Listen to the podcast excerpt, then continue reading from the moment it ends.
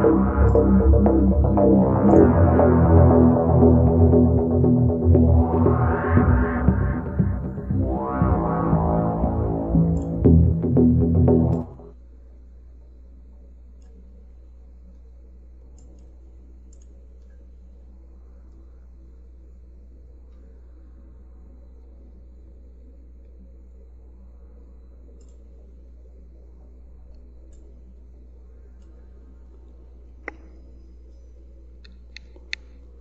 La animación no nació con Shrek, ni con Boya Horseman, ni mucho menos con la corporación de Walt Disney. Esta técnica, repito, técnica, no género, nació en el siglo XIX, oficialmente, porque desde hace mucho tiempo atrás empleaba la habilidad de hacer parecer un objeto inanimado con vida y en movimiento. Obras como La lámpara mágica, Godzilla contra King Kong, la película antigua que es igual de mala que la más nueva, y el gato Félix revolucionarían la manera de contar historias con las que nos maravillarían en un futuro. El mérito que sí le podemos dar a Disney fue crear el primer largometraje animado cuadro por cuadro y no solo cortometrajes. Con Blancanieves y los siete enanos comenzaría toda una nueva forma de ver el cine animado y en un futuro, con fusión de la televisión, empezarían las series animadas, que se convertirían en memorables recuerdos para muchos hoy día. De eso queremos hablar hoy dar una probadita por la gran historia de la animación y luego entrar de lleno con las historias que nos hicieron amar las caricaturas. Son ustedes también bienvenidos a acompañarnos a este podcast número 8 Faraute. Estoy con Frank y con Denise, como siempre. Y par de... A ver si llega el ratito. Hola, buenas noches. Faraute presenta nombres de caricaturas icónicas. ¿Qué tal? Buenas noches, ¿cómo están? icónicas, la pantera rosa, icónica. ¿Cómo les fue el día de hoy? muy bien, muy a gusto, la verdad. Viendo, viendo, viendo caricaturas, pa. Caricatura china. Bien. Caricatura normal. Debo de admitir que este eh, antes de, entrar aquí a al podcast estaba recetándome este Cartoon Network Online para ver qué, qué cosas o qué novedades encontraba. Muy bien. ¿Y encontraste algo cool? Y encontré una serie, pero pues más adelante la, la, la recomendamos. Bueno, vamos a empezar. Me gustó mucho la introducción que abordaste algunos de los antecedentes eh, de la animación. Este, pero ¿cuándo podemos decir que realmente empezaron las series animadas? Las series animadas. Ajá, o la animación en general, o... Sí, es que ellas sí son dos, dos, dos cosas... diferentes, ¿verdad? Dos temas diferentes, porque la animación, si bien desde mucho antes, o sea, se empleaban técnicas y no necesariamente necesitaba ser fotografiada la animación para considerarse animación, por eso desde antes de la cámara sin... Eh, inclusive la cámara, ni siquiera la cinematográfica, la cámara normal, ya estaban estas ilusiones de de crear vida en un objeto inanimado o en una cara dibujada, en un dibujo, etcétera, etcétera. Sí, sí ¿no? Pues como por ejemplo cuando eh, eres más pequeño y en una libreta vas poniendo con un muñequito que se va moviendo y le giras, bueno, o sea, doblas como todas las hojas y ves cómo se está moviendo, eso ya en sí es animación, porque vas como cuadro por cuadro y está haciendo que tenga un movimiento un objeto, justamente. Exactamente. De... Exactamente es una de las técnicas de animación, que sería el frame por frame, que, que sería dibujar cuadro por cuadro, aunque hay otras técnicas que también pueden servir y que también se consideran. Em, y pues ya un poquito más adelante, en la ya que existió la cámara, y ya que se pudo fotografiar como una secuencia, ya empezaron a salir un poco más de los primeros cortometrajes, ¿no? Que, que eran más bien como ensayos. Por ejemplo, tenemos el de Fantasmagorie. Eh, o el de fases humorosas de, de, de caras felices o caras divertidas, en el que se va viendo cuadro por cuadro, eh, aunque no sea lineal, sino se ve como causa-reacción, algo así como un cómic que más bien muestra los dibujos clave y no tanto todo el movimiento de, de, de, de una acción, ¿no? O sea, en vez de por ejemplo, un golpe, en vez de que se vea todo el golpe desde inicio hasta el final, simplemente se ve como está echado para atrás con su brazo y viene el siguiente como se ve que ya va hasta la onomatopeya, ¿no? Y que ya está echado para adelante y el brazo ya está adelante también, ya está ya está todo más en la consecuencia. Em, eso es más o menos eh, las fases humorísticas de las caras divertidas. Em, es importante también decir que la animación, recalcar más bien, que la animación es una técnica, son técnicas, no son géneros. Y eso es como algo raro que, ponen como género animación los cines. Eh, lo hacen como para simplificar, pero en realidad eh, pues sería, está, está mal dicho. Porque el género pueden ser todos los géneros que existen. Que ahí se desmiente un mito, ¿no? Ajá, de que solo son para niños y que solo son felices o tristes o, superficiales. Cuando en realidad puede pues, contar la historia que sea. Sí, desde, claro. desde de terror hasta tristeza, felicidad, ¿por qué no? También. Eh, drama. Em, y bueno, las técnicas de la animación que, que se empezaron a desarrollar. Algunas estaban ya antes, como dice Denise como esta de la ilusión de, dibujar en una libreta y pasar las hojas y otras ya se fueron desarrollando con la con la con la cámara cinematográfica y lo que y lo que permitía la edición. Por ejemplo el stop motion eh, el go motion. El stop motion es como estos eh, monitos que mueves. Tomas una foto y luego los mueves un poquito. Tomas otra foto y los mueves otro poquito, tomas otra foto y los tomas otro poquito. Que hay, por ejemplo... Entonces eso también entra como animación. Eso también entra como animación. Sí, es un tipo de animación. Y de hecho, la primera película, si no me equivoco, en la que usaron eso, eh, justo fue Godzilla contra King Kong, en la que, pues sí estaban, eh, la estaban descubriendo, más que nada si ustedes ven la película, pues es muy mala. Eh, pero, pero son los primeros efectos, efectos audiovisuales. En, es más mala que la nueva. Ajá, están innovando, están, están revolucionando en ese momento, poniendo esos monstruos, eh, peleando. Y aunque se vea como muy chafa, pues en ese momento fue, fue muy impresionante. Ajá. Y... También, bueno, Ajá, adelante. El, stop motion tiene como eh, sus pequeñas, eh, como sus pequeños highlights, así como momentos bien importantes, ¿no? Como, bueno, hablando más un poquito de Hollywood, tiene, por ejemplo, se utilizó stop motion, stop motion en Star Wars y en Jurassic Park, que no son eh, películas que sean animadas, obviamente, pero pues al final se utilizó una técnica de animación en una película eh, normal, de carne y hueso. y ya como para agregar un poco a lo que estás diciendo también.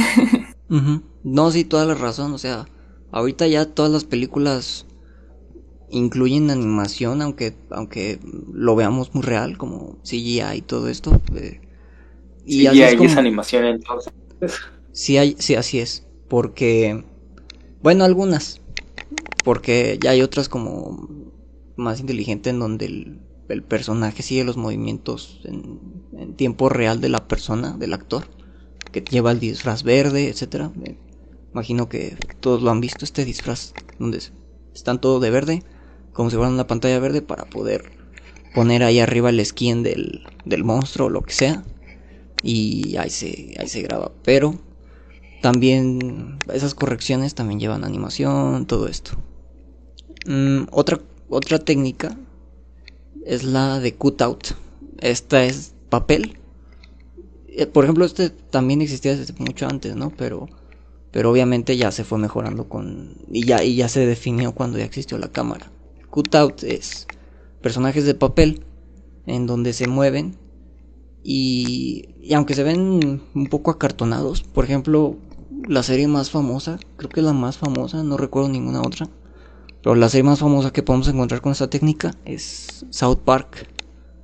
Mm. Eh, con esa empezaron haciéndola con papel, literalmente, una cámara arriba y cuadro por cuadro, y moviendo, moviendo el papel. Y, y si lo ven, por eso, como que siempre están de frente los personajes, y de vez en cuando se voltean, etcétera, pero pero rara vez. Qtao también eh, se utiliza para eso. Y hay otra técnica que me gusta mucho que se llama pixilación. La pixilación, si, si no la conocen, les recomiendo mucho que la busquen. Los cortos de pixilación son una locura. Porque es como un stop motion pero pero juegan mucho más con las texturas y juegan mucho más con, con el live action. Se ven personas reales, pero pero de repente se puede jugar con los objetos porque lo que hace la pixelación es tomar foto por foto. Es como, pero de live action, es como grabar, imagínense que van a grabar una, una algo, van a grabar a, una persona.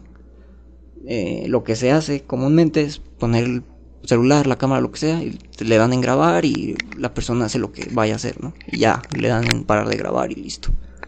La pixilación es stop motion con una persona, o sea, foto por foto y va moviendo lentamente la persona.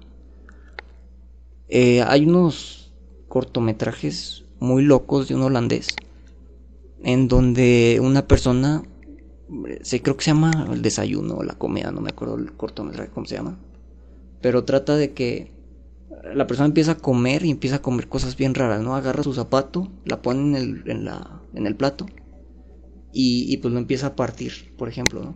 O se o, abre la boca y se mete su zapato en la boca. Esto obviamente, o sea, no es su zapato, digamos, es algo como plastilina, una ilusión así en donde puede jugar con esas texturas y puede ir abriendo y puede ir deshaciendo y son una locura, es una locura esa, esa técnica, pixilación. Ok. Eh, creo que... Empezamos técnicos. eh, creo que es importante también mencionar, pues, como las eh, animaciones más conocidas. Por ejemplo, que sería como... Bueno, ya lo, ya lo dijimos hace ratito, que es la animación como tradicional, que es esta de cuadro por cuadro, ¿no? Eh, hacer los dibujitos y, bueno, los dibujos y así. Y luego está también la animación 2D, que también es como, lo que yo tengo entendido es que también es como cuadro por cuadro, pero gracias a que pues ya está como más digitalizado eh, la animación 2D, eh, hay una cosa que se llama twinning, que es, es una interpolación de movimiento, que es como que entre el cuadro y el cuadro hace que no haya como un corte, sino que sea más fluido el movimiento y no se vea como ese cuadro por cuadro. Y que bueno, que son como las series animadas más conocidas, o sea, de lo que puedes ver, ¿no? Por ejemplo, Rick and Morty, eh, Gravity Falls, es 2D. Las series animadas son, creo que la mayoría son 2D. Y luego está la animación 3D, que bueno, ya tienes este... Ah, bueno, también hay que mencionar que la animación 2D va como eh, de un lado a otro. Y la animación 3D tiene más profundidad y es como lo que más les diferencia a estas dos y además de que pues tienen como la profundidad ya se ven las este los personajes o las cosas más como corpóreas, ¿no? y también está ahí el twinning, la interpolación de movimiento y pues un buen ejemplo de eh, cuál es la animación 3D para que se den una idea es por ejemplo Toy Story. Toy Story es así una animación en 3D. Ya. Muy cierto. Pero, mm, ¿en qué momento podemos decir que eh, es un, una serie animada? Según lo que yo estaba investigando, la, también hice tarea para este podcast, como en la mayoría. Este, estaba leyendo que eh, la primer serie animada para específicamente para televisión es una que se llama Cruza de Rabbit o el conejo cruzado. Este y se transmitió por allá de 1940 y tantos, casi los 50. Eh, es cierto que ya existía animación, por ejemplo, Blancanieves salió en los 30, pero podemos decir que esta es como que la primera serie específicamente para televisión. A partir de ahí, pues ya empezaron a salir otras series que empezaron a ser más conocidas. Eh, Félix el Gato, por ejemplo, fue una de también de las primeras. Luego, este, empezaron a salir historias más, más comerciales con, con esos conocidos eh, que tenemos eh, caricaturas muy emblemáticas de esta casa productora, la Hanna Barbera, que este, posteriormente evolucionó y ahora es lo que conocemos como Cartoon Network. Eh, este, series animadas, ustedes de, de antaño recuerdan o, o, o, se les hace como que emblemáticas o un parteaguas.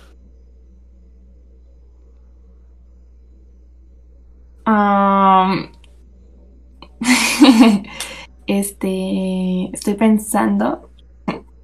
La verdad es que no, yo, o sea, yo no sé. Eh, sé un poquito más acerca como del anime, más o menos. Sé que, por ejemplo, Astro Boy fue un parteaguas hacia el anime, pero sin embargo, así de series animadas completamente eh, occidentales, no sabría decir, la verdad. No sé si este Miguel sepa algo de eso. Sí, un poquito. Pero justo como, como la que dijiste, ¿no? Se empezó por ahí también El gato Félix, que fueron los primeros cortometrajes animados. Eh, que fue lo que, como lo, que empezó a marcar eh, un poquito más adelante, como dices, Hanna Barbera, el estudio de Hanna Barbera, Hanna y Barbera, bueno, Hanna Barbera se llamaba. También fueron, por si, por si los que nos están, no nos están escuchando, no, por si los que nos están escuchando no ubican a Hanna Barbera, hicieron muchas de las series emblemáticas como Scooby-Doo, eh, los Jetsons, los Picapiedra, todas estas eh, series animadas que salieron en Canal 5, pues que salían en Canal 5, la hicieron ellos. Eh, ¿Cómo, se llama la serie? Perdón, ¿cómo se llama la serie que e, era que es futurista y que este tenían así como videollamadas y todo eso? Sí, sí, sí. Eh, los son supersónicos. Yo, yo, les yo También les dejan a Barbera. Pero sí, los supersónicos. Eh, y, bastantes muy, muy conocidos. Picapiedra. Claro, la pantera rosa, ¿no? También. No, la pantera rosa ya es otro. Sí, creo que la pantera rosa sí es de otro, pero. Pero muchos personajes. Eh, los osos, no me acuerdo cómo se llaman los osos. Pero los osos también. El oso yogi. El oso yogi, ese mero. Eh, y también. Dato curioso. Dato curioso, Hanna Barbera ha sido el único, el único que ha producido este dibujos animados tanto de Marvel como de DC. Mm. Órale. Wow. Wow, sí. Increíble. Este, y bueno, por el lado de Warner Brothers también, también con los, claro. Con, los Looney Tunes, marcaron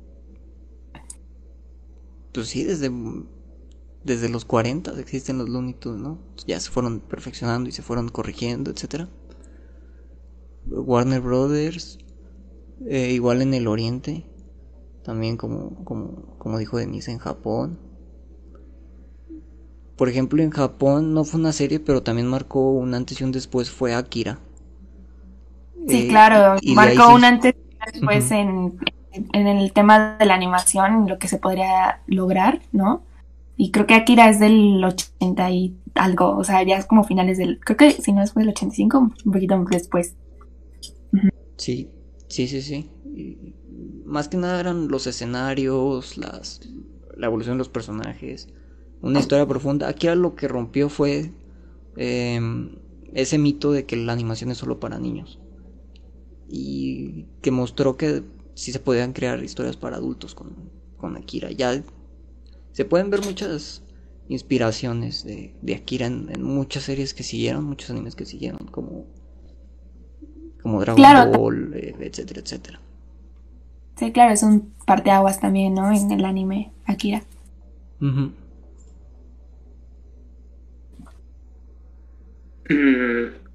ahora bien, nosotros crecimos con con estas series animadas. O sea, ¿qué series animadas ustedes recuerdan? Por ejemplo, ahorita estaba allí leyendo también los comentarios del chat. Este, muchos dicen Los Rugrats, El Arnold, este, La Pantera Rosa. Son, son series eh, animadas con la que eh, la mayoría, si no es que todos nosotros eh, estamos familiarizados o que crecimos o que conocimos en nuestra infancia. Pero la animación, ya abordamos un poquito. ¿La animación es solo para niños? Por ejemplo, a mí de repente me, me da vergüenza este, decir que estoy viendo caricaturas porque, pues, este, viejo. Eh, pero... Caricaturas. Ajá, exactamente. Cualquier caricatura, o sea, cualquier caricatura que, que, que esté viendo. ¿Pero son solamente para niños? Yo digo que no, o sea, es claramente que no. Obviamente si hay caricaturas que están eh, enfocadas en un público infantil completamente, pero también hay otras que pues obviamente no están enfocadas a un eh, público infantil, como puede ser Rick and Morty, este, BoJack Horseman, eh, hasta Big Mouth, o sea, como las nuevas caricaturas que están saliendo para adultos. Pero también yo pienso que las caricaturas que son para un público eh, más pequeño tienen muchísimas enseñanzas que no lo ves cuando eres niño y que lo ves cuando ya creces y dices, wow, esto me estaban diciendo y yo no sabía, ¿no? Entonces, yo creo que no, o sea, yo creo que no, no tiene una edad en específico completamente y que cualquier persona puede ver una caricatura sin problema. Si le gusta la trama, la historia y la animación, no veo el problema. Y justamente eso precisamente fue lo que, eso que comentaste fue algo que noté. Este, hay, ahorita no recuerdo, este, eh, la caricatura, pero estaba viendo un capítulo con mi sobrino, mi sobrino es de, está chiquito, y es una caricatura para, para niños, y te pones a analizarlas, y si te quedas así como que están hablando de filosofía, pero este, el niño no lo entiende, pero tú ya como adulto ya, ya, como que lo analizas y dices, santo cielo, o sea, son muy profundas. Sí. Eh, ¿Conocen alguna, alguna este, caricatura que sea así muy, muy profunda, que sea para niños? Bueno, entre, para niños entre comillas, ¿verdad?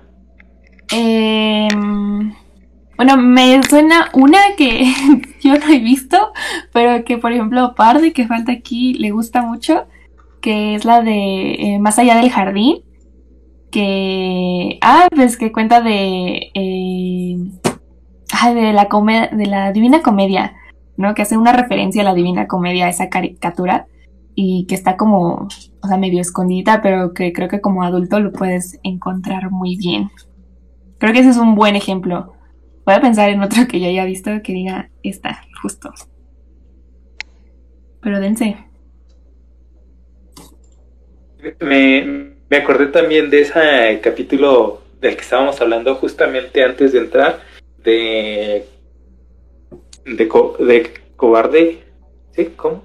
Coraje, perdón. El perro cobarde. Cuando habla con el peje el lagarto argentino. o sea, tú lo, tú lo, ves, tú lo ves de niño. tú lo ves de niño y pues es una conversación pues, una conversación entre un, un, pescado en una bañera y un perro asustadizo. Pero ya creces y escuchas el, el, el diálogo y te quedas. Es un diálogo verdaderamente profundo. Sí. Sí, sí, sí. Em, por ejemplo, también la de Avatar. También tiene como muchas cosas muy zen y muy...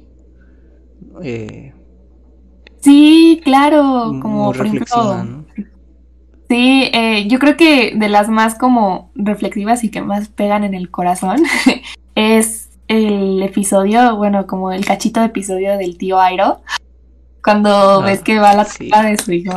Ay, no. Eh, todo ese capítulo, bueno, sí, la parte de, Airo más chida. Pero la parte de Airo es como muy intensa, muy triste.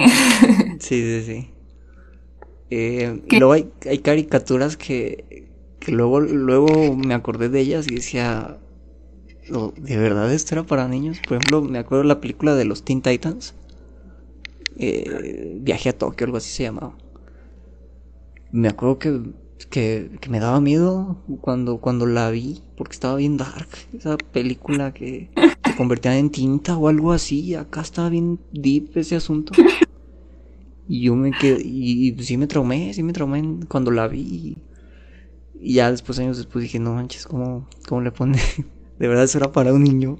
Más que nada eran las de Cartoon Network, ¿no? También la de Flip Jack.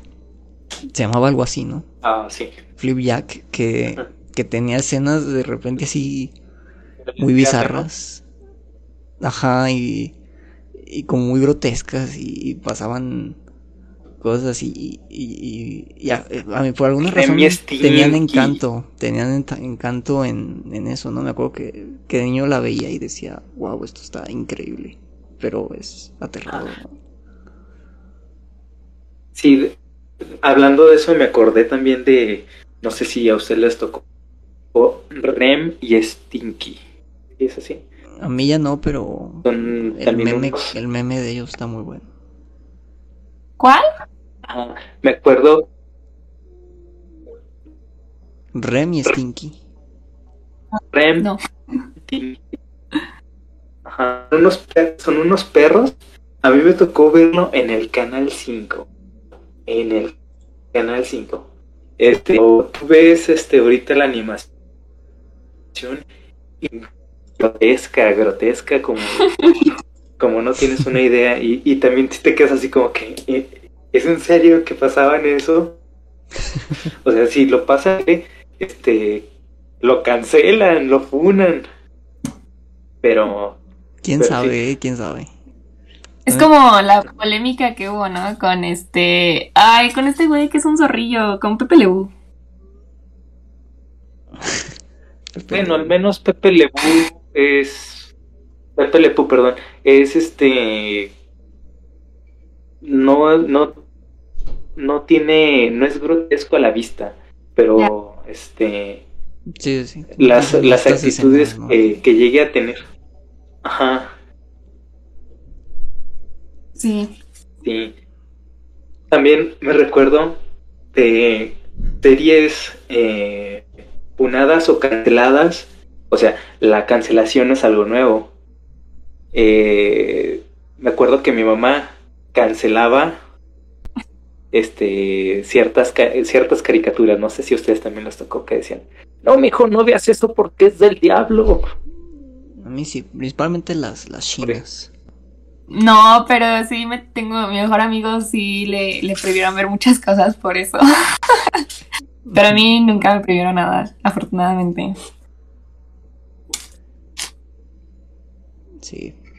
Y por ejemplo me acuerdo, me acuerdo, hay muchas, hay muchas este, de mi infancia que fueron canceladas por muchos padres precisamente por esa por mala información. Por ejemplo, una de las caricaturas que me acuerdo que cancelaban era la de los Tiny Toons.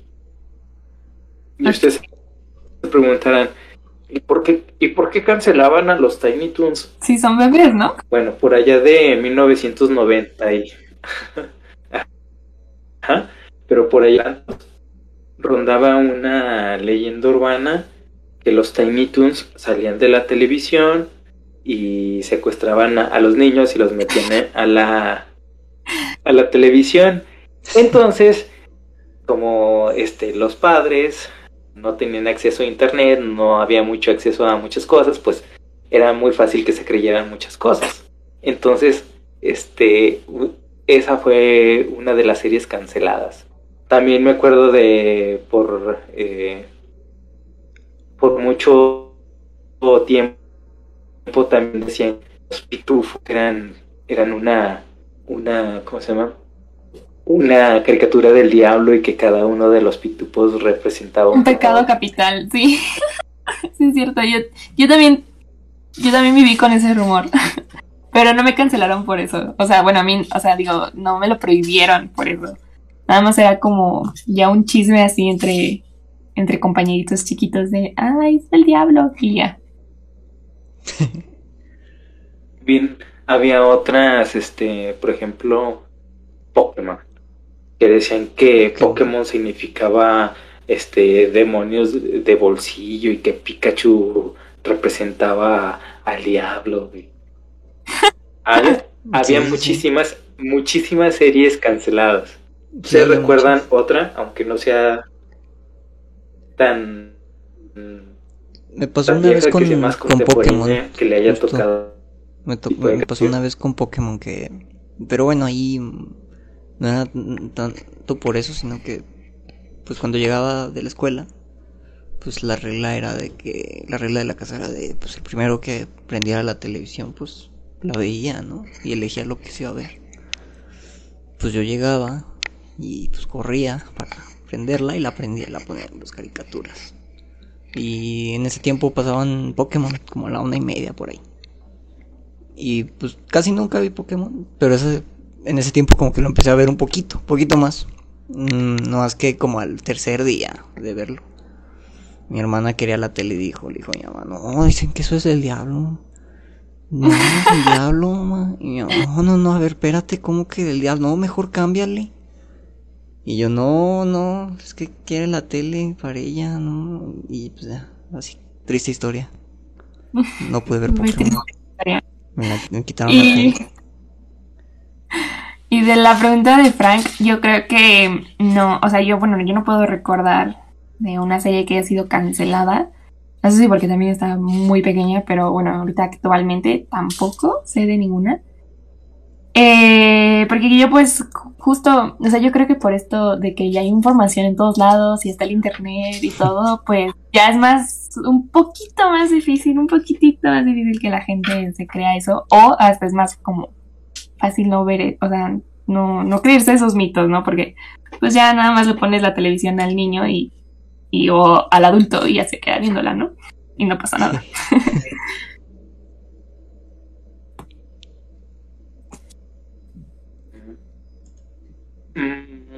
tenía aquí otro tema. Jiji, traigo aquí mi, mi acordeón. Mm, por ejemplo, también, ahorita este, que estaba viendo eh, en los comentarios del chat que alguien mencionó ella a, a, quién? Y ¿A quién?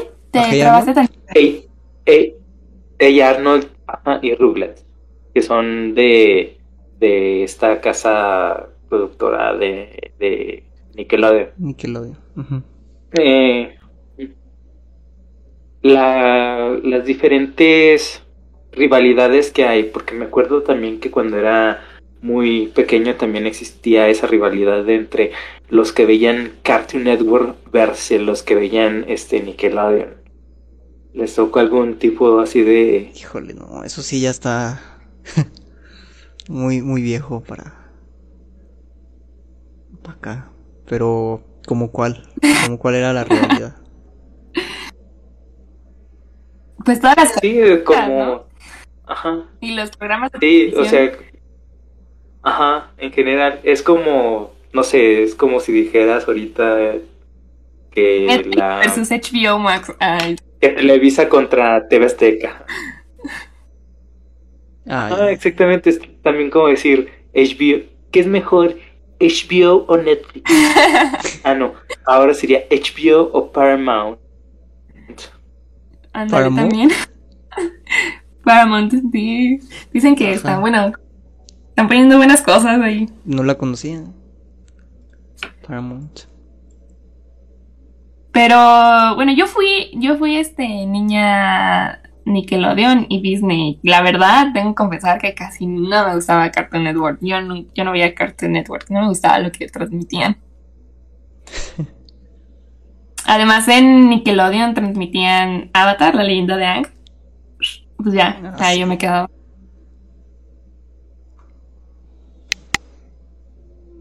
Avatar. Sí, ese eran como más. Como que Disney era el más. El más family friendly. Luego Nickelodeon y luego. Nickelodeon como que ya subía un poquito el nivel, ¿no? Ya como que era un poquito más pensado.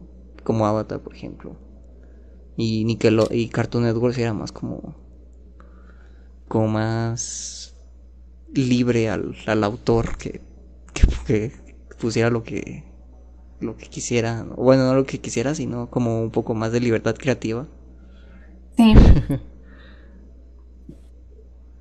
Y es- Sí, está chido que, que haya existido esa, esas diferencias, porque de lo contrario nunca hubiéramos visto grandes obras como Coraje o, o las demás de Cartoon Network que tal vez no duraron mucho, pero sí son diferentes y sí te ponen como en perspectiva de que la animación no es solo para para historias súper bonitas y, y ya, súper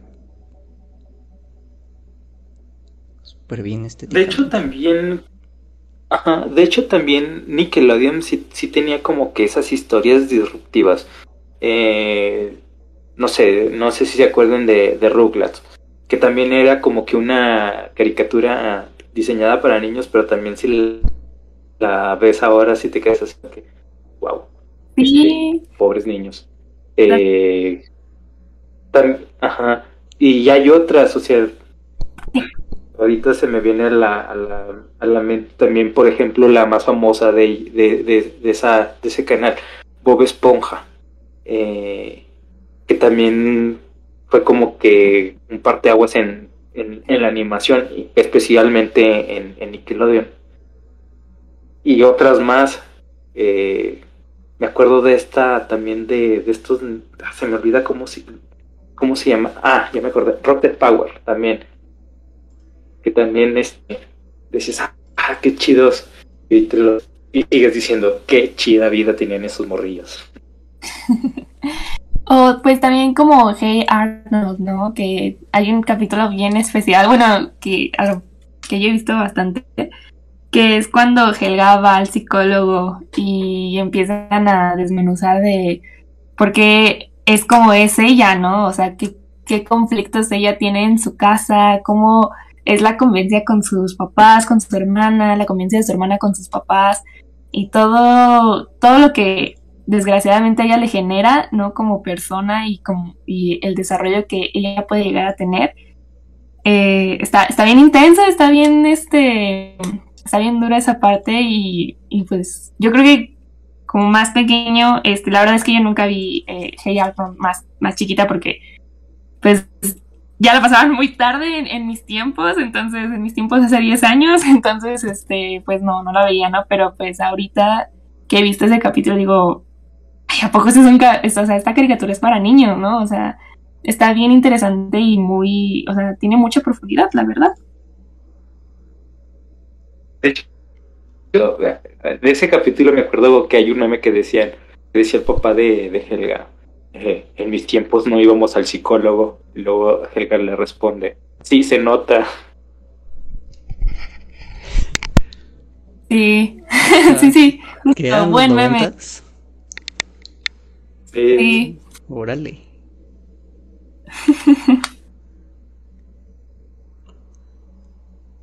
no sé, sí, sí hay muchas, sí muchas este, caricaturas con historias muy disruptivas. Sí, igual las que están como supuestamente hechas para niños resultan también muy entretenidas para, para, bueno, para mí. No sé si para ustedes también, pero por ejemplo, hace varios años que yo ya no veía caricaturas porque como que las hacía menos, decían, ah, caricaturas, ¿no? están, no están padres, no, no están divertidas, hay, hay, hay, mejores cosas. Y, y, en una de esas, cuando, cuando un primo vino a la casa, un primo que es menor que yo, eh, pues le dije, no, pues ¿qué, quiere, ¿qué quieres ver? No, pues que Netflix. Ah, bueno, Netflix. ¿Qué quieres ver? No, que Gravity Falls. Y yo no le daba, yo, yo no daba crédito a Gravity Falls. Dije, ah, bueno, bueno, vamos a ver Gravity Falls. Y ya después se fue y, y, me quedé viendo Gravity Falls varias semanas. Porque está muy bueno. Sí me quedé muy picado. Em, y eso está un poco más pensado para niños, ¿no? O sea, no está tan, tan inteligente ni tan profunda, pero, pero aún así está entretenida y, y tiene sus temas interesantes. Me pasó precisamente algo similar, pero con Hora de Aventura.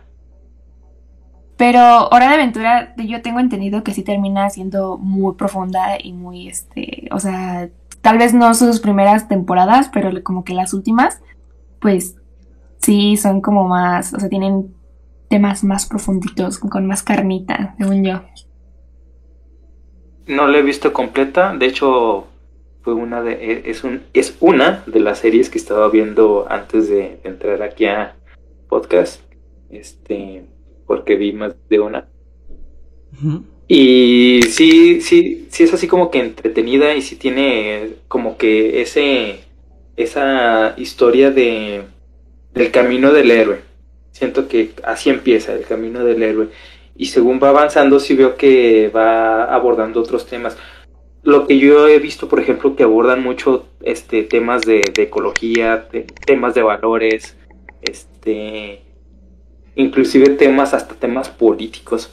Eh, entonces sí es algo como que profundo, pero está como que muy muy muy superficial o muy ligero. Pero sí sí es profundo y, y sí me y sí me quedé así como que wow, ¿en serio?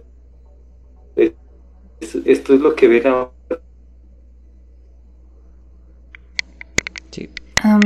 creo que perdimos un poquito Pero yo quería comentar acerca de una serie que a mí me gusta mucho. Eh, o sea, desde hace mucho tiempo yo la quería ver y hasta que pude tener Disney Plus la vi completa porque no puedo verla de otra forma más que ahí. Y este, y es una serie que acabó, creo que en el 2016 más o menos, que se llama Star versus las fuerzas del mal. Que está muy bonita, o sea, es, sí es para niños completamente, o sea, sí tiene un enfoque del público para niños. Pero a mí la historia me atrapó y además eh, llega un punto en durante la serie en la que tocan el tema de la discriminación de una forma pues más eh, amigable, ¿no? Hacia, hacia justamente el público al que están dirigidos, que eh, son los niños, ¿no? Y entonces, en, como en el mundo de la protagonista, porque es de otra dimensión, es muy fantasioso esto, este, hay monstruos y humanos, ¿no? Entonces, este, los humanos eh, discriminan a los monstruos. Y está, está muy o sea, a mí se me hizo como padre, no quiero decir como más si a alguien le gusta ver, pero, o sea, bueno, al final te das cuenta que realmente los que llegaron y, o sea, los que llegaron fueron los humanos, no los monstruos, o sea, los monstruos ahí vivían desde siempre y llegaron los humanos e invadieron esa parte, ¿no? Realmente, que pues si podemos como a compararlo puede llegar a ser como las colonizaciones de otros países que, se han, que han habido durante toda la historia y como, bueno, no sé, también como ponerle el trasfondo a las series, viendo como así las cositas, a mí se me hace muy padre y muy enriquecedor que dices, wow, o sea, te puedes dar como cuenta más fácil de otras cositas.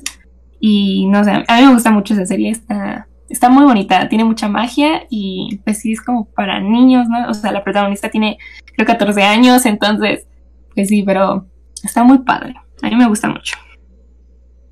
Y es como parecido más o menos, bueno, o sea, yo siento que es como del mismo tiempo que Gravity Falls y Star. También son de, los dos son de Disney, de hecho. también en ese tiempo salió el de Steven Universe, ¿no? También. Ah, sí, Steven Universe es. Steven Universe. Eh, bueno, no, es una serie que yo no he visto, que tengo muchísimas ganas de ver, pero que, o sea, he visto como clips en diferentes este, redes sociales de Steven Universe. Se me hace bien interesante. Steven es un personaje muy humano, ¿no? Muy este. O sea, no es el héroe en sí, sino simplemente es Steven. Y eso se me hace muy padre. Y, y sí, porque esa, esa serie animada esta de Steven Universe, este es muy criticada porque el protagonista eh, llora por todo. O sea, literalmente llora en la. como Evangelion. Y es muy criticado como que. Ah, ajá, como, como el Shinji. Como el Shinji. Es, como un Shinji. un Shinji, pero, pero de Occidente. Shinji gordito. Shinji. Y, y también eh, y también creo que abarca este temas de, de la comunidad LGBT, porque creo que también uno de los co, de los coprotagonistas, que creo que son eh, más o piedras, algo así, este son, son lesbianas. O sea, este y tienen como que ese, ese estigma de ¿y cómo les vamos a decir? Según recuerdo, tengo mucho que la vi. Este, y, creo que no la vi completa. Pero creo que sí abordan un poquito ese tema también. Pero bueno, ya para eh, ya para la época en que salió ya eso ya no es revolucionario. O bueno. No, yo digo que sí sigue siendo revolucionario porque en ese momento no se veía mucho de eso. O sea, la verdad es que yo creo que Steven Universe es una serie muy abierta porque también manejan el concepto del poliamor aunque muy discretamente, pero el poliamor, yo tengo entendido que hay como eh, estos personajes que son como gemas y que realmente son como muchas gemas en una y es una relación, ¿no? O sea, hay como, bueno, creo que específicamente hay una gema, que son como seis gemas o algo así, y que es una relación de ellas, ¿no? O algo así, o sea, no sé si eran ellas o ellos o ellas, pero de todas esas gemas era, estaba como estaba representando el poliamor. Y justamente como dice Frank, también representan la parte eh, LGBT. Y también digo que es muy abierta porque representa como la parte de que pues un protagonista hombre llora mucho, ¿no? Y no está bien visto eso, actualmente no está tan bien visto eso. Y yo creo que pues es una parte de um, esto de la masculinidad frágil que a veces algunos pueden tener, ¿no? Eh, y está, está muy bien, yo digo que por eso es muy abierta y, y no tan adelantada a su tiempo, puede ser porque pues obviamente ya estamos más abiertos, ¿no? Pero este sí tiene temas que son muy controversiales todavía. Sí, pero es que por ejemplo ahí de que un hombre se la pasó dando, por ejemplo, pues Evangelion salió en los en el 95. Y pues bueno, los japoneses también tienen como mucha libertad creativa, ¿no? A veces. Sí, yo bueno, yo creo que sí, ellos tienen muchísima libertad creativa. Eh, sin embargo, no, no tienen muy buenas horas laborales, ¿verdad? Ah, Pero sí. Por eso llora mucho Shinji también. Sí, claro. Pero... Ahora que nos estamos metiendo un poquito en, el tema de, de, lo mono chino, eh, animes. ¿Qué animes son los que ustedes dicen? Ah, este anime a mí me marcó porque también aborda estos temas o porque simplemente la animación está bien, bien, chi, bien china, este, o no sé. Yo, por ejemplo, puedo empezar precisamente retomo Evangelion. Este, ahorita estoy traumado con Evangelion porque lo acabo de ver recientemente. y sí es como que eh, un tema que aborda, perdón, una serie que aborda temas eh, profundos, entre comillas, porque en, son pocas, son pocas realmente los programas en general, tanto animados como no animados, que abordan temas como la depresión, como el, el estar disconformes o como ya hablábamos ahorita de, del tema de Steven Universe de, la masculinidad frágil o, de mostrar sentimientos. Por ejemplo, esa en lo particular a mí me gusta mucho. Este, además de que la animación también, lado de animación. Eh, alguna algún anime, alguna caricatura de, de mono chino que, que a usted les guste mucho. Ah, bueno, pues yo aquí voy a hablar acerca de mi anime favorito. este, bueno, yo veo mucho anime, ¿no? Bueno, más o menos, la verdad. Pero sí me gusta mucho el anime. Entonces, este, yo tengo un anime favorito que es de voleibol. Pero es, o sea, para mí se me hace un anime muy precioso porque, eh, para empezar, es, es un anime realista hasta cierto punto. O sea, yo creo que personas que hacemos deporte o que sobre todo hacen voleibol se pueden identificar muy bien con los personajes, muy bien con los escenarios y muy bien con lo que pasa durante todo el anime y en el manga también. Este se llama Haikyuu. y eh, bueno, más como un poquito de contexto, se trata de este chico que alguna vez ve en una tele un partido de voleibol de preparatoria, de una preparatoria muy en específico y pues desde ese momento su sueño es jugar voleibol. y pues bueno, empieza como está, también conoce a alguien más cuando ya va a terminar su secundaria en un torneo de voleibol. Él muy, él muy eh, inocente piensa que puede ganar ese torneo, pero pues vaya, no, no es así porque no está preparado, porque no tuvo las herramientas para estar preparado y lo vence justamente un equipo donde va a estar como su rival.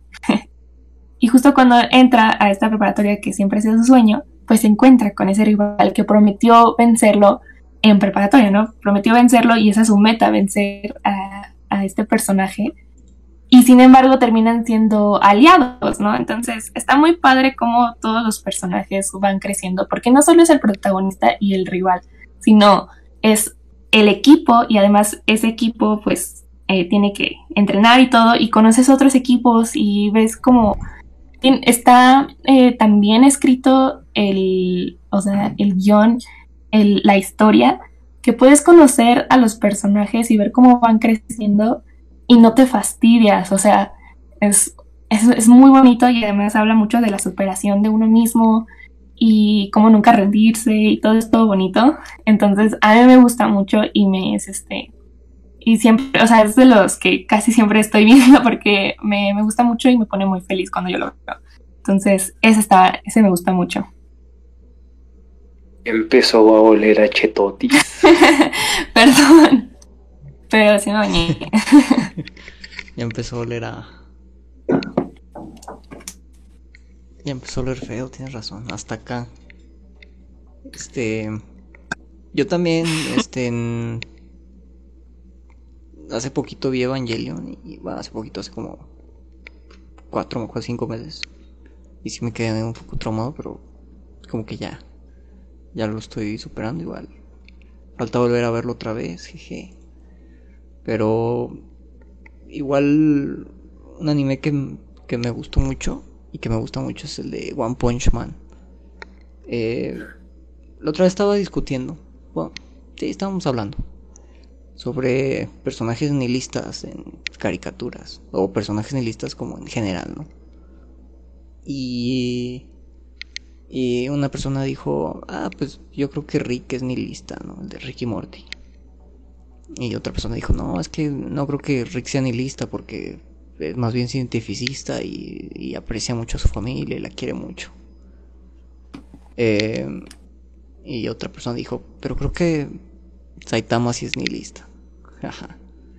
y sí, o sea, me gusta también por eso, como que puedes ver esa filosofía del nihilismo y como desde de la época actual en la que vivimos, en donde realmente como que nada importa y como que, bueno, sí importa, pero para, para la sociedad, como que ya nada, nada es trascendente ni importante y pues está pues, pues el personaje pues siente frustración y tristeza por, por, porque está aburrido, ¿no?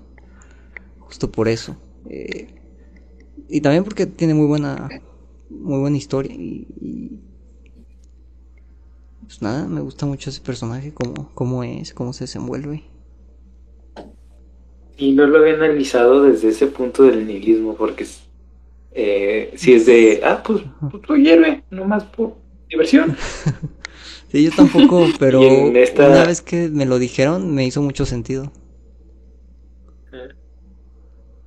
Y en esta, en, la, en esta última temporada, en la segunda, no sé si sea la última o si ya ya no bueno, pero en la segunda temporada eh, aparece un villano, entre comillas, que, que es este experto en artes marciales, dice, pues quiero aprender artes marciales, ¿y por qué? Pues para saber cómo piensa.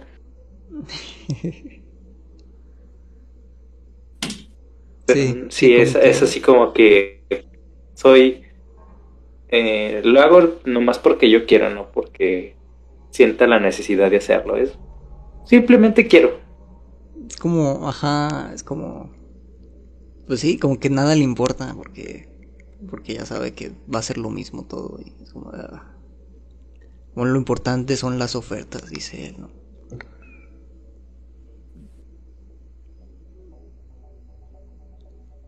También eh, una de las, de las series animadas que más recientes que he visto y que también me quedé wow. Tanto por la animación este, como por eh, también la historia es la de Demon Slayer. Muy buena. Si pueden, véanla. Sí, es un buen anime también. Pero también yo creo que un muy buen anime que a mí se me hace, bueno, creo que para mucha gente que lo ha visto es de los mejores animes que hay actualmente y para mucho tiempo va a ser Attack on Titan. Buenísimo anime, em, muy serio también, bueno, más o menos, ¿no? O sea, este, eh, obviamente em, tiene temas más serios, más este, si es para un un público mayor, ¿no? No es para niños, no sé, es, yo creo que ya llega a una parte de ser para adultos. No estoy segura de eso. Creo que sí. Tal vez no, tal, tal vez todavía es para adolescentes, pero... El chiste es que está muy buena esa, esa serie, esa, ese anime. Em, y, y está, o sea, está muy, muy cañón esa serie. Está muy increíble. Es que no, no puedo decir otra cosa más que eso.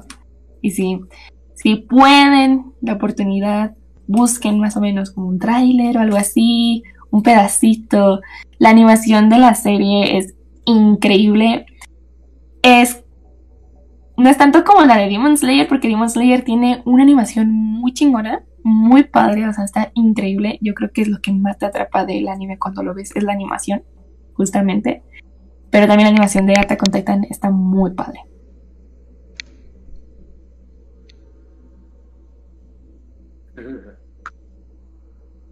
Esa nada lo he visto unos cuantos capítulos y si hay un que es muy intrigante en, en algunos puntos. Y si te quedas. ¿Qué? Es una, es una historia muy bien construida, la verdad, que cuando vas empezando el anime no piensas en que vaya a, en lo que está ahorita. O sea, ahorita eh, en enero va a salir su segunda parte de la cuarta temporada. Y cuando empiezas el anime, o sea, literalmente no, no, o sea, no, no te imaginas que vas a llegar al punto en el que está ahorita, en el que se va a ver. Eso está muy padre, ¿no? Cuando una historia en general te da como plot twist o sorpresas, o dices, ¿qué? ¿Cómo? la, primera temporada es muy lenta. Me acuerdo que se me hizo muy tediosa la primera y un poquito de la segunda. Digamos, para el aviso. No sé a ustedes si les pareció dinámica, pero a mí se me hizo muy lenta. Ya la. Desde la tercera ya se pone muy buena. Sí. hecho, yo me quedé. Yo me quedé en las. ¿Te quedaste en la segunda? Pues, porque sí. Que se- te fuiste. ¿Te quedaste en la segunda? De mí. Sí, no la he terminado de ver porque se me, se me hizo muy, muy, muy lenta. O sea, es Sí. así como ah, Yo estoy de acuerdo en eso, o sea, la verdad, yo me tardé un poquito en seguir viéndola porque me quedé también en la segunda. Como que me quedé en la mitad de la segunda, de hecho, eh, justo cuando la estaban transmitiendo. Y, y ya como que, eh, no me acuerdo por qué, pero la volví a ver y dije, ah, no, sí, quiero saber qué más pasa. Y de hecho, en la segunda, en el, o sea, en los últimos capítulos pasa algo que dices, ¿qué? Sí. que es momentos bien marcados del anime que, Sí, o pero- sea, que son súper importantes. Y está bien padre eso. Entonces yo te recomiendo que la sigas viendo porque te va a explotar la cabeza y ya no vas a dejar de ver. Mm. Yo te recomiendo que la veas. Ah, pues la puedes ver ahorita, ya va a salir en enero o algo así. O la puedes ver en enero ya para que tengas la toda la cuarta Ya temporada. toda, completo. Toda la historia Sí, completa. yo me Ya la aventé. Yo me lamenté porque yo la empecé a ver, pero la dejé de ver como en el capítulo 1 algo así. Pero después ahí en, en mi escuela me, me decían, no, es que está muy buena esa, esa- ese anime, tienes que verlo, que no sé qué. Velo ahorita, o estás justo a tiempo antes de que salga la, la cuarta temporada o la tercera, no me acuerdo. Era 2019. Creo que la, creo que la cuarta, nomás que se estuvo retrasando como dos años. Ah, sí, Eh, la cuarta. Y yo dije, bueno, la voy a ver. Y me la llevaba en el camión y la veía en el camión y pues sí, a veces estaba aburrido, pero pues, como no tenía nada que hacer, eh, ahí me la aventé la mayoría del, del tiempo. Pero ya llegó un punto en el que sí se puso muy buena y, y, y ya hasta ahorita sí está, se quedó muy intrigante. Además, eh, es una serie que tiene este como, como pequeñitas con cajas sorpresas de que si la ves, o sea, si solo la ves una vez, pues, ah, bien, ¿no? Sigues el hilo de, de la historia, ¿no? De como más o menos, bueno, eso piensas, ¿no? También, este, más o menos en te vas quedando, pero si la vuelves a ver, te empiezas a dar cuenta de cosas que ahora ya con el conocimiento que tienes en ese momento, este, de lo que ya, de todo lo que ya sabes, te empiezas a dar cosas, te empiezas a dar cuenta de cosas que dices, no manches, aquí pasa esto y lo otro y no sé qué. O sea, bueno, por ejemplo, no sé si sepas, pero en como en el capítulo 3 más o menos, cuando Eren está tratando de estar en su, en como esto de sus aparatos de tridimensional y se cae y se pega en la cabeza, pues sale una escena en la que le sale, o sea, tiene la cabeza vendada y le sale un mito. Y tú dices, ah, bueno, pues es parte como de la animación, de ser chistoso, pero no, Ya, ya, ya. o sea, no es eso, o sea, Oh, es otra cosa bien que sí, dices, ya, ya ah, por entendí, eso. ya entendí, ya esto". entendí. Sí, y entonces van saliendo así cositas porque pequeñitas que empiezas a darte cuenta de que a mí, a mí, yo disfruto mucho ver, por ejemplo, eh, cualquier cosa, volverlo a ver dos veces porque te das cuenta de cosas que antes no te habías dado cuenta y, y está bien padre ver, ver eso. Sí. y wow. así. Sí, detalles que, que, que se te van, ¿no? La primera vez que... Por esos detalles que no conocías ya hasta después y dices, oh. Oh. Ajá, justo. Sí, y también, bueno, yo podría recomendar otro anime que me gusta bastante. Eh, la, para mí yo siento que es muy similar a Attack on Titan, o sea, tiene esta como seriedad muy similar, que se llama Parasite. No es la película coreana, es un anime que se llama Parasite. Y este, Luego está en Netflix. y está en Netflix, justo. Y está muy padre, está muy bueno. Y este, el protagonista se llama Chinichi. y este, y está muy interesante porque lo invade un parásito literalmente en su brazo que tiene mente propia. Entonces, eh, este parásito tiene una, una mentalidad y un este, como un punto de vista muy radical y diferente a lo que son los humanos. Y está padre esa parte, o sea, para reflexionar. Para. Es muy bueno también. Y de hecho, de hecho me gustó mu- mucho ahorita que sí la vi, no la he visto completa. Pero hay un capítulo, ya ves que este por lo general no, lo que invaden es la cabeza. Este parásito se, se confundió e invadió, invadió la mano. Este, por lo regular invaden la cabeza. Entonces, como que el parásito líder invade a una mujer y esta mujer está embarazada y, y tiene un hijo y este parásito como que empieza a tener afinidad con los humanos precisamente por tener a, al bebé y, te quedas así como que...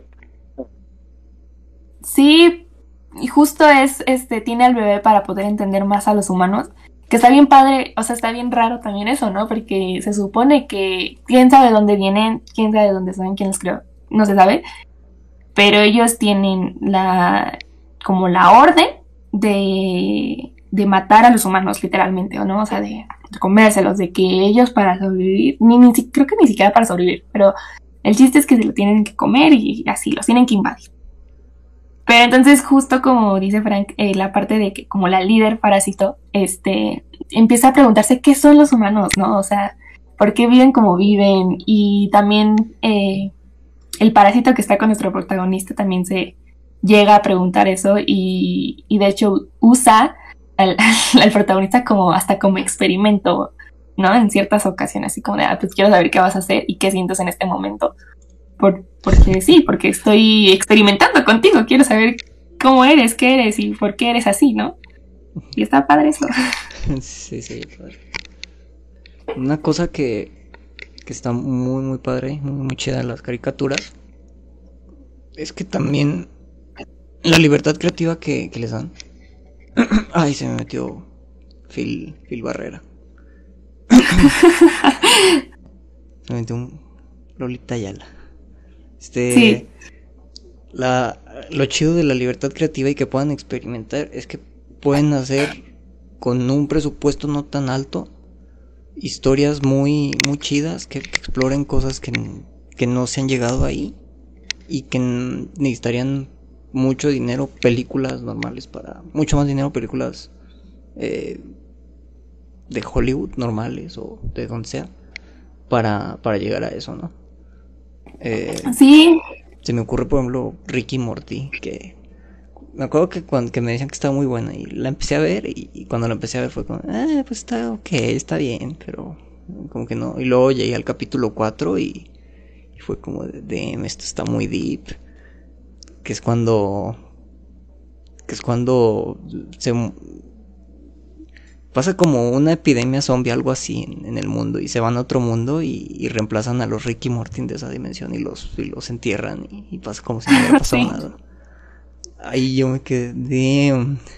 Pero también vemos estas historias también como Paprika o, Perfect Blue de Satoshi Kono, que, películas de anime que también exploran eh, de una manera y que la animación ayuda a toda la narrativa y no necesitan personas reales, ¿no? Sí, claro. Este. Sí, no, yo estoy muy de acuerdo también con el punto de que la verdad es que la animación es algo súper mágico. O sea, em, bueno, yo que soy una persona que le gusta mucho el anime, de, no, pues en el anime puedes ver historias que en ningún otro lugar podrías ver. O sea, que nada más las vas a poder ver animadas por justamente por la increíble cantidad de dinero que realmente uno tendría que necesitar para poder hacer esto como en la vida real, ¿no? O sea, así, como más hacerlo tangible, pues. Eh, ya que mencionas como películas también, eh, también hay que podemos mencionar aquí, eh, muy importante en la animación, el estudio Ghibli y en las historias y en las narrativas que tiene. Excelentes, muy bonitas, muy preciosas, muy, muy interesantes y muy bien narradas, ¿no? Sí. Y ya. Sí, y es también como que marcaron su técnica, su estilo. Eh, comúnmente se dice en el medio de la animación que, que cuando haces una película, un corto, lo que sea, el estilo tiene que seguir como, como por dos, como por dos estilos, ¿no? Y uno tiene que elegir. Puede ser por el de Disney, Nickelodeon, etcétera, etcétera, más occidental, o puede ser como el estudio Ghibli, que, que tiene como estas cosas más, eh, pues muy estilísticas. No sé cómo describirlo. Ah. También como más fantasiosas, ¿no? Más fantasiosas, más... Eh, más ensoñadas. Ajá. Como todo más perfecto en todos lados. Sí, sin embargo, fíjate que... Como que abordan... Ah, abordan también este... Sí, perdón por interrumpir. No eh, nada más es algo breve. También esta, estas películas de, del estudio Ghibli también abordan a los personajes de una manera más emocional, más emotiva, podría decirse hasta más humana. Por ejemplo, pocas películas eh, de, acá de Occidente he visto que aborden a la familia y a las tradiciones tan profundamente como lo hacen este, películas de, del estudio Ghibli. ¿No has visto Coco? Una película Crown. no, bueno, es un dilema falso, ¿no? Eso de que dos estilos, que te tienes que decantar por uno, si es Ghibli o Disney. Em, pero pues, se aplica en muchos casos, ¿no? Pero obviamente puedes crear como un estilo diferente, como el de Persephone. Eh, creo que así se llama, ¿no? Esta, bueno, esta película en blanco y negro que era de, de, un, de un país de estos del Mediterráneo, en donde, en donde era hecho por, era dirigido por una mujer y hablaba como de la vida de las mujeres en, en, en, en, esas tierras, ¿no? Eh, muy buena película también esa. Y, pues sí, es un estilo completamente diferente, también mucho más, una historia mucho mejor pensada, eh, inteligente la historia. Obviamente esto de Disney o Ghibli, como les digo, es un dilema falso, pero, pero sí es como una referencia sencilla de, de transmitir, de decir, ah, es que vamos por acá, ¿no? Ok. Pues yo pienso que también lo que... izquierda o derecha. Justo, ¿no? También lo que tienen las historias del estudio Ghibli, o bueno, las películas, es que tienen mensajes, ¿no? O sea, tienen mensajes como de cuida el ambiente, cuida este, la familia, justo. Y luego también tiene esta parte de cuida, o sea, como de cuida a tus seres queridos.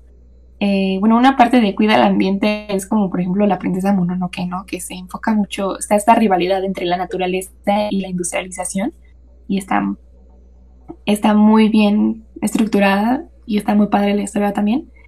Y hay una, hay una película que me llama muchísimo la atención porque se me hace increíble en el momento, o sea, en el, en, en la época en la que está ambientada, que es este, en la Segunda Guerra Mundial en Japón cuando también justo como que Japón está apenas como abriendo sus puertas, está empezando a como a adquirir conocimiento del mundo de tanto tiempo que ya habían estado encerrados en su pequeña isla y este y se dan cuenta cómo están tan este tan atrasados tecnológicamente a comparación por ejemplo de Alemania, ¿no? que eran aliados en la Segunda Guerra Mundial. Y es una película que se llama El viento cuando el viento se levanta o el viento se levanta, es el viento. Ah, el viento se levanta. y bueno, ajá. Y bueno, pues está, está bien interesante, ¿no? Ver cómo el protagonista, que es un, si no mal me equivoco, es un arquitecto de eh, aviones o ingeniero, no sé bien. Pero está bien interesante cómo, cómo hasta están como en esa época. A mí se me hace muy, muy interesante y todavía ponen como eh, en sus sueños, los sueños del, del protagonista, que son como también como metáforas de lo que está pasando, lo que puede pasar. Y, y eso es como algo increíble que hace el estudio Ghibli y bueno, este Miyazaki, ¿no? Y de Miyazaki. ¿Mande? Y de Miyazaki, en efecto. Sí. Y bueno, les quería mencionar acerca de una serie que no es anime. que se llama, que está en Netflix, que es muy buena porque son diferentes historias de diferentes minutos, con diferentes estilos de animación, que se llama Love, Death and Robots. No sé si la han visto.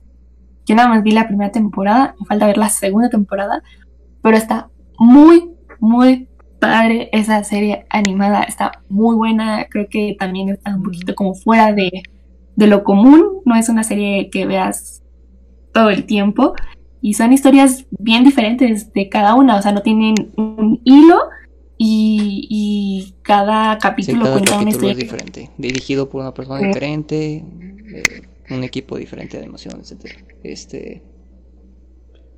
A mí no me convenció tanto esa de Love, Dead and Robots. Hay unos capítulos que sí me gustaron mucho, pero como que varios dije, eh, ok. Y Hay un capítulo bien raro. Solo he visto la primera también. Sí, hay un capítulo bien raro en la primera en donde el yogurt es este el que lidera el mundo. Está muy random. No me acuerdo. El yogurt. Me acuerdo de una en donde. Sí. Es en esa, la de Love, Dead and Robots, en donde hay toda una civilización en, en la. En el refrigerador de, de una pareja. Sí, justo, sí. que ¿Es ese donde el yogur domina el mundo? No, ese No, es, es, es otro capítulo. Es otro. No me acuerdo de Ajá. pero me acuerdo que ese me gustó mucho, el de la civilización. Pero como que la mayoría no. La, mayoría dije así como de me, está bien. Pero no, no es la gran cosa. Mm. No, no me pareció Sí como que- tiene, sí tiene su- sus momentos, o sea, no todos los capítulos te van a agradar. Supuestamente hasta creo que el algoritmo de Netflix este te presenta a ti el, el orden de los capítulos diferente a como te lo este, mostraría Denise, muy Nah, diferente a hombre. como se lo mostraría ¿En tu tía, muy diferente a como se ¿a lo mostraría a mí. Nah, No es no te creo. Supuestamente, supuestamente, este, según lo que has visto y demás, el algoritmo te pone el primer capítulo que sería más interesante para ti para engancharte, supuestamente. Este, pero sí, no, no todos los, no todos los capítulos convencen. Por ejemplo, a mí el que más me gustó, pues ya fue de esta, de esta segunda temporada de, de un sujeto que es albino y, y se, recu- se recupera automáticamente de, de todos los, este, de todas sus heridas. No sé si lo hayan visto. No, No, la segunda no he visto la temporada. Pero sí está Pero chida de la- o no? Creo que me fui. No, sí te escuchamos. Sí, sí te escuchamos. Pero, o sea, ¿sí, sí recomiendas la segunda temporada? ¿O, o no? ¿O no nos escuchas tú a nosotros? ¿Sabes que no Creo que sí. Bueno, No, no nos escuchas. bueno, yo tengo una. eh, yo tengo un capítulo de la primera temporada que me gusta mucho. Tengo varios de la primera temporada que, que me gustan bastante. y. Pero el que más me llamó la atención es uno que se llama eh, The Witness. Que creo que es este. no ¿Cómo se dice esto en español? Este. mm, El testigo. El testigo, ajá. Y, y está bien padre porque es como un loop, ¿no? O sea, se va repitiendo la misma historia todo el tiempo y, y, y Ujú. no sé, me gustó mucho esa. Es el de... Está padre. eh, una chava y un chavo. Sí, justo es esa. Y como que están ahí en una, un asesinato o algo así. Ajá, que ven el asesinato de cada uno, o sea, o ven el- o ella ve el asesinato de él o él ve el Ajá. asesinato de ella. Y que, que entran como en un bucle. Está interesante Sí, el concepto, pero, pero sí, como que no, no me convenció tanto ese capítulo. Ni ese ni el de la pelea de los robots. Eh, ¿Cuál? ¿El de el que están como en una granja? Mm, no, ese sí me gustó. El que Ah, está bien padre. El que están, sabe, como en un coliseo o algo así, pero ya es futurista. Ya es futurista. Pero que es como, es o sea, como que el humano y es como más bien como un monstruo, ¿no? Que el humano y, y el monstruo como Sí, sí, sí. funcionan, como se No sincronizan. me convenció. Así Y- como que, eh, Ok. Ay, Pero el de la granja sí me gustó. Eh, el de la granja está bien padre. el de la granja y el de. Y hay uno en donde, en donde un papá y su hijo se quedan como en medio de la carretera. Y como que. El de, ajá, y como, sí, en donde ven como pasar, llega o sea, se quedan como en el de- ajá, justo, sí. Como que están abajo del mar en un momento de la noche y también está. Está increíble. muy padre. Esos sí, tres capítulos son los. Creo que los que sí me gustaron. Los otros tendría que recordarlos. pa- No, a mí sí, a mí sí me gustaron bastantes de la primera temporada. No he visto la segunda, estaba muy emocionada cuando iba a salir, pero por una razón u otra eh, ya, ya no la vi. Pero sí la voy a ver porque sí me interesa. Hasta, hasta ahorita me acuerdo de cada vez que, que estamos hablando de esto, dije, ah, pues claro, esta serie me gustó mucho y es de animación. sí.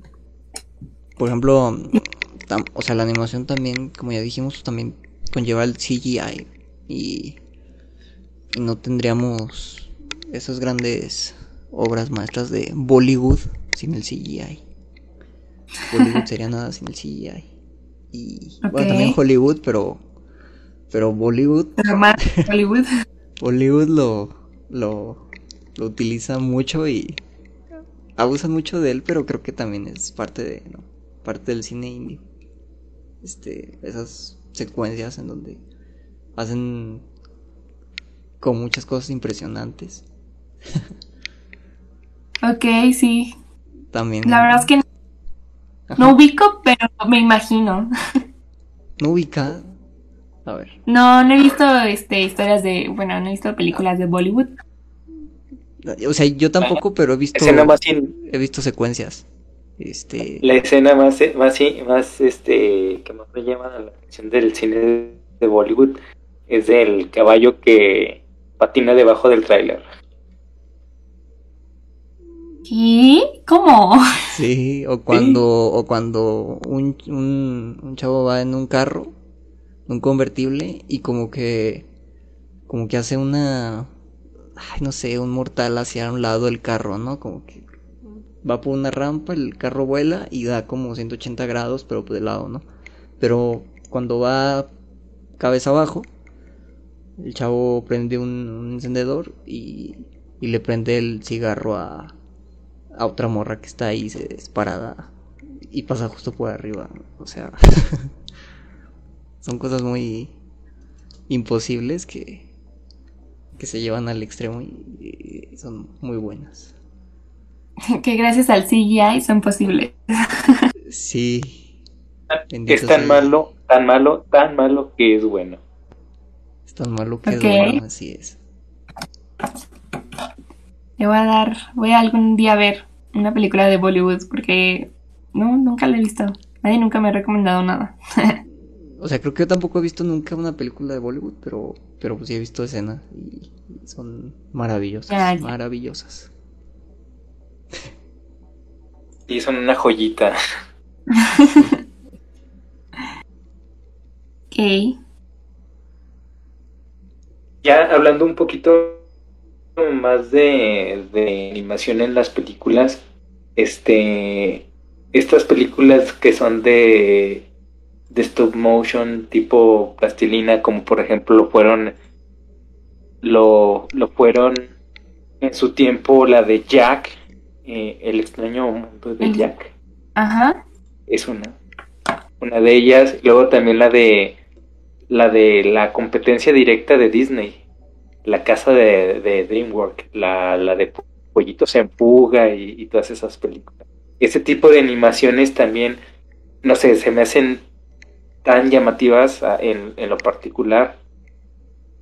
O, por ejemplo, que no son así tan infantiles, pero que también tienen este tipo de, animación stop motion.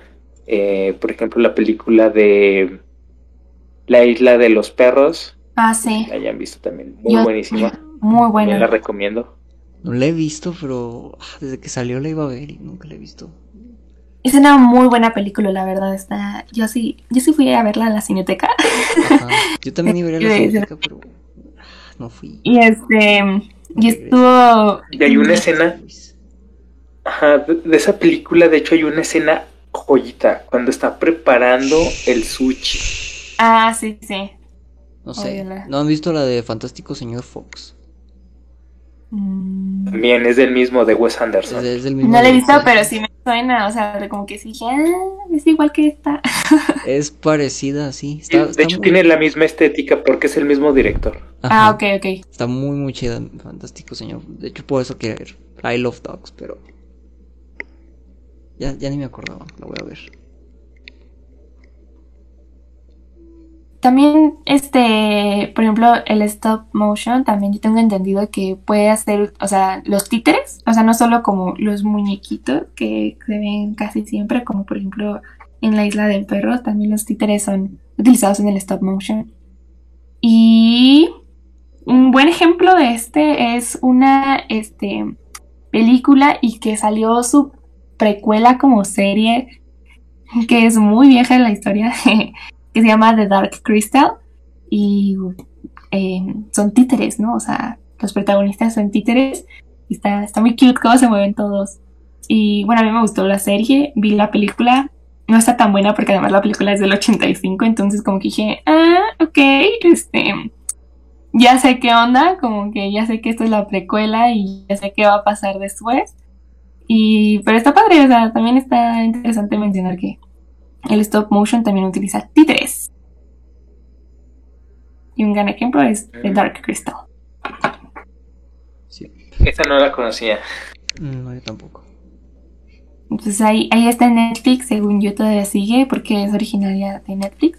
Y creo que en su tiempo fue muy, o sea, fue medio famosilla, porque además, este, pues obviamente es pura fantasía, porque es un mundo súper fantasioso. O sea, la verdad es que no recuerdo muy bien cómo se llaman los personajes, pero pues están como los personajes principales, que son los buenos, y los personajes eh, malos, ¿no? Que los antagonistas.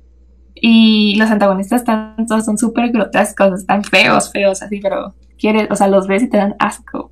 La verdad, están feos. y los protagonistas, los como héroes, están bonitos y así, ¿no? Pero pues está interesante porque creo que justamente fue una historia muy fantástica para, eh, eh, para su momento, más o menos. Y en stop motion, además. Está ahora en mis este, recomendaciones. Muy bien. En mi lista de, de ver próximamente. Sí. Excelente. Pues bueno, ya, ya hablamos un poquito de, de las series. La verdad es que podríamos seguir hablando de esto, pero creo que ya es hora de ir concluyendo. Eh, entonces, pues me gustaría escuchar su, su conclusión sobre las series animadas, la animación. Y pues qué piensan, ¿no? Van. Eh, Bueno, empiezo yo si quieren. Este, bueno, eh, como hemos visto a lo largo de, este podcast y también eh, en la plática que hemos tenido a lo largo de, estos días, mm, pues la animación como tal es una técnica para contar historias muchas veces asociadas a, a los infantes, a los niños, pero que puede transmitir cualquier historia sin importar tu edad, sin importar el género que te guste en particular.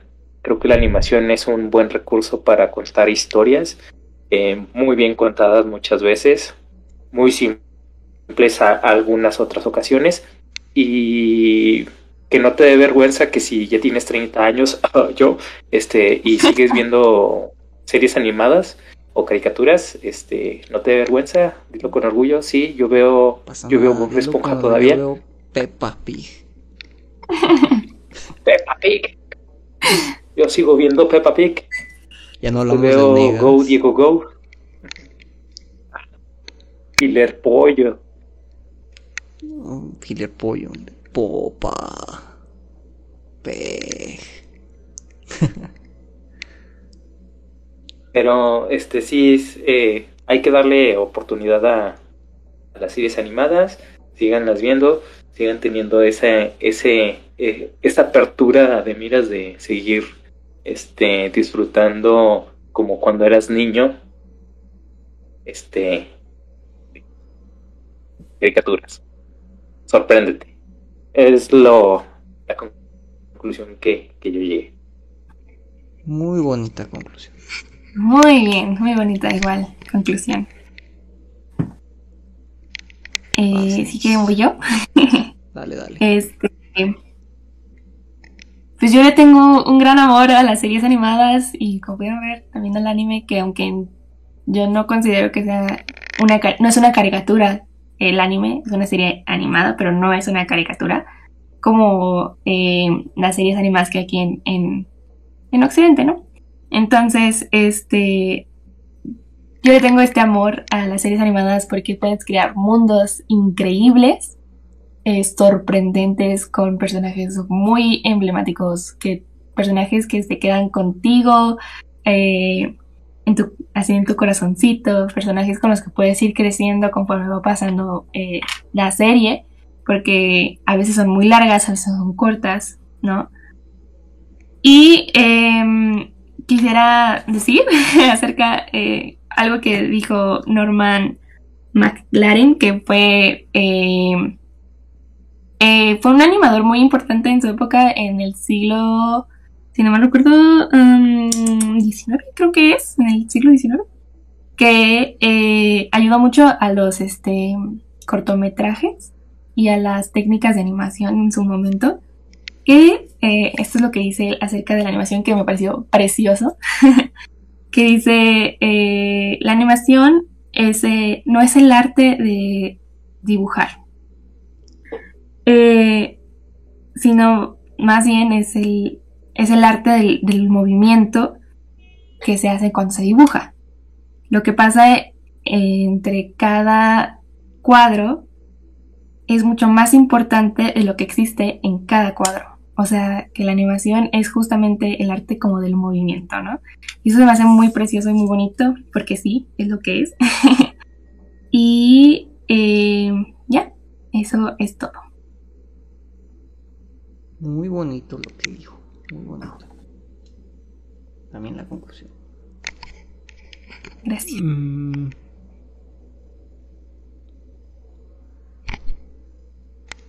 Vas. Pues mi conclusión es que las series animadas están hechas más bien para disfrutar, más que para revolucionar la industria ah, de animación. Sí, son contadas, yo diría, las series que han revolucionado vemos mucho más en películas que, van como cambiando y revolucionando y, y transformando la, la escena de la animación para a más y más innovación. Es mucho más fácil encontrar películas más revolucionarias, ¿no? Es que las caricaturas son más memorables. Y creo que eso está bien. Creo que eso está ahí es ahí están bien las series animadas donde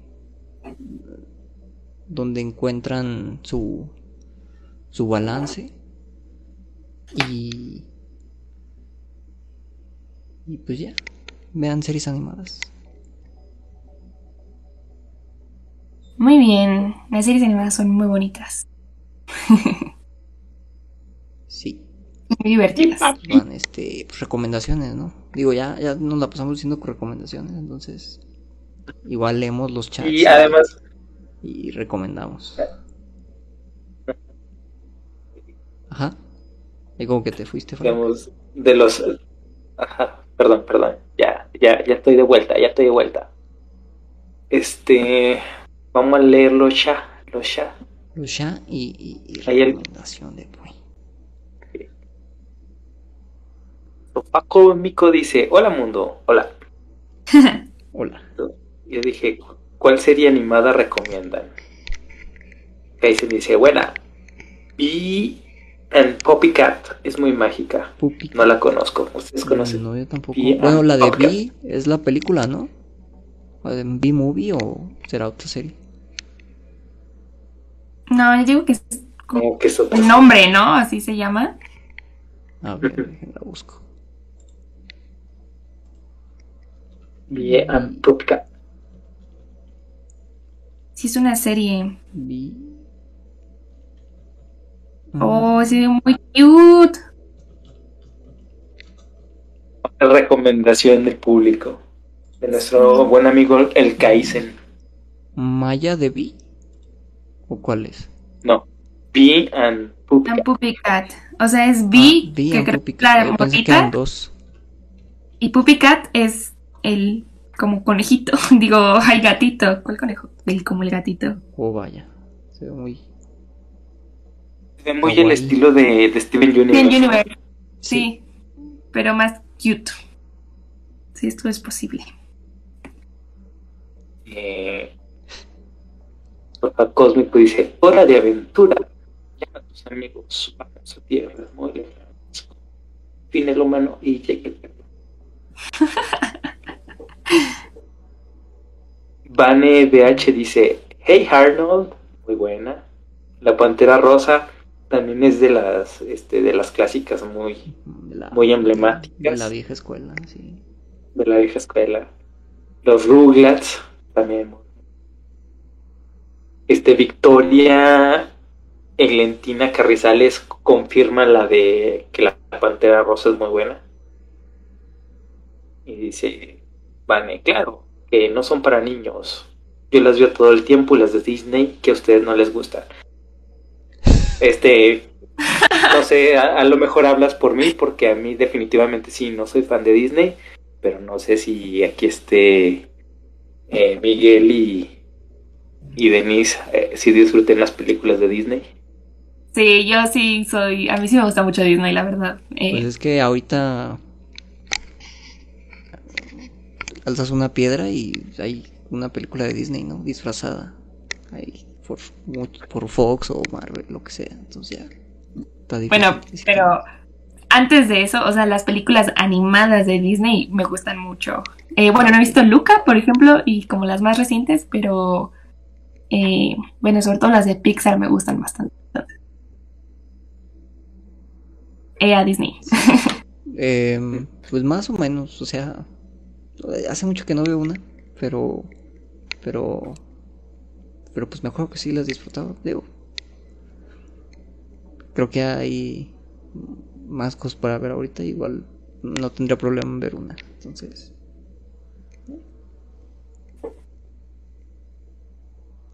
Entonces, pues sí, sí, sí me, me dio gusta. bueno, igual no le he dado tanta oportunidad. Adelante. Eh, no sé si se la merezca, la verdad. NakedHD.xyz se la pasó haciendo spam. y antojando. Antojando. Lo bloqueamos por antojar. Mira, VH dice, ay, soy muy joven. por cierto, por cierto, Piros, antes de, antes de que, antes de que, de, continuar, nomás un paréntesis rápido, eh, justo la, el, el video ahí que puse ahí bailando en el loop. Eso se llama, esa técnica se llama rotoscopía. No, no había hablado de ella, pero pues básicamente consiste en que una persona se graba haciendo un movimiento y, y se dibuja sobre esa persona frame por frame. Eh, esa técnica se llama rotoscopía. Y por eso el baile oh. está igualito. Ajá. Y de hecho por eso muchos bailes, se, bueno, muchas escenas, bailes se parecen. Eh, en las películas más que nada antiguas para reciclar frames y como que nada más ponerlos por ejemplo el baile de la bella y la bestia con y el, el de las princesas más que nada de Disney. Pues prácticamente solo lo ponían arriba y dibujaban los otros personajes no pero pues más que nada era para ahorrar tiempo. Claro. Pues que tardaban como 10 años en hacer una película. Y ahorita es menos porque si usan, por ejemplo, Bojack Horseman y las nuevas series usan una tecnología que se llama Puppet en After Effects, que es de simplemente dibujas como un personaje y ese personaje no tienes por qué animarlo frame por frame, sino eh, pones como articulaciones en sus, en sus, en sus articulaciones donde deberían de ir y ahí lo puedes mover como una marioneta. Eh, y ya, por eso sacan temporadas cada año. Porque mm. agilizan muchos tiempos así. Y ya. Nada más, porque estaba viendo el baile, por eso me acordé. Muy bien. Qué dato muy interesante, la verdad. Sí. MJ dice: La programación de 11 niños, corazón moradito. Mm. Pues sí, tiene caricaturas de antaño muy buenas dibujos animados muy buenos, educativos, muchos de ellos. Eh, muchas, muchas de las, de las animaciones de, de 11 niños son este animaciones europeas o británicas. Dato interesante. Oh. Mm, Sofá Cósmico comenta, DreamWorks nació por un ex trabajador de Pixar que no aceptaron sus ideas. Por eso el Shrek es la antipelículas de Disney. pues varios, Sí, ¿no? cierto. También, pues los Simpson ahí cuando rompieron con que siendo groseros y así, pues también fue como una antítesis menos. Bueno, aunque Shrek no es tan grosero. No, pero Muy que bonito Shrek. ya son, Y ya. Muchas gracias. Pues así ya son recomendaciones. todas las recomendaciones. Bueno, este ya, ya dijimos muchas recomendaciones, pero me gustaría recomendar dos más que no mencioné para nada a lo largo de este, de este podcast. Eh, la primera es la de Samurai Jack. Es una eh, serie animada. Las primeras temporadas sí son algo lentas, este, pero después se pone muy, muy, muy interesante. Eh, creo que sí es considerada de adultos porque creo que está dentro del Adult Swim de, que maneja Cartoon Network. Y la otra es la de Primal, que también es de de, de, de Cartoon Network. Eh, narra la historia de un hombre de las cavernas, ¿Cómo se llama esa? Primal. Primal, ok. Ah, de un hombre de las cavernas que hace amistad con un dinosaurio. Eh, básicamente se convierte en su fiel aliado y en cada capítulo este se enfrentan eh, a, a nuevos retos. Eh, me sorprendió un capítulo en el que se estaban relajando y cualquier movimiento luego luego se, se ponen así como que a las vivas porque pues siempre se, se encuentran con, con algo raro. Pero está muy, muy buena. La historia y la animación, 10 de 10. Si pueden verla, está muy buena. Muy bien. Muy bien. Primal. Pues yo les recomiendo, pues no sé, ya también dije muchas recomendaciones y este, y si de casualidad no han visto, no han visto este la leyenda Regrésense, ¿no? Regrésense y, y escuchen todas las recomendaciones. que- escuchen todas mis recomendaciones. No, si no han visto la leyenda de Aang, vean la leyenda de Aang. Ah, ya. ¿Quién, quién no ha visto esa, quién no ha visto esa genialidad? La leyenda de Korra también Y está muy después vean Corra. Y después vean Corra. Y ya. También, muy bueno. Y este. ¿Qué más? Pues Gravity Falls también es muy buena. Y denle, si no la han visto, denle un chance a Love, Death and Robots. Seguramente va a haber un capítulo que, que les guste. Ya. Sí. Seguramente alguno que sí. Este. Yo les quiero recomendar. eh, para que conozcan un poquito más sobre la técnica de pixelation. A. A un. Al holandés que mencioné al principio. Eh, voy a poner el nombre en los comentarios para que más que está un poco raro. Se llama Jan Svank Meyer. Eh, están súper locos sus, sus animaciones. Y, y, y pues les recomiendo que, que se metan y, busquen en YouTube. Están en YouTube sus cortos. Eh, juega mucho con las texturas de la piel, juega mucho con, con muchas texturas. Eh, si les interesa descubrir esto, se los recomiendo mucho. Ahí, pongo en, la- en los comentarios para que para que revisen. Y, y ya, básicamente nada más ese. Como para que vean que hay más formas de animación de que las que, que, que las más comerciales, ¿no? Que conocemos. Muy bien, me parece excelente. Nada. Pues listo, muchas gracias. Nada más un, un, breve recordatorio. Recuerden que ya está el volumen 6 de la revista. Ya pueden no lo puedo leerla. No lo puedo creer. Este, ya está. Compartirla. Este, descargarla. Eh, prestársela a, eh, a, su, a su tía, a su abuela, a su primo, a quien ustedes quieran. Es, es family friendly.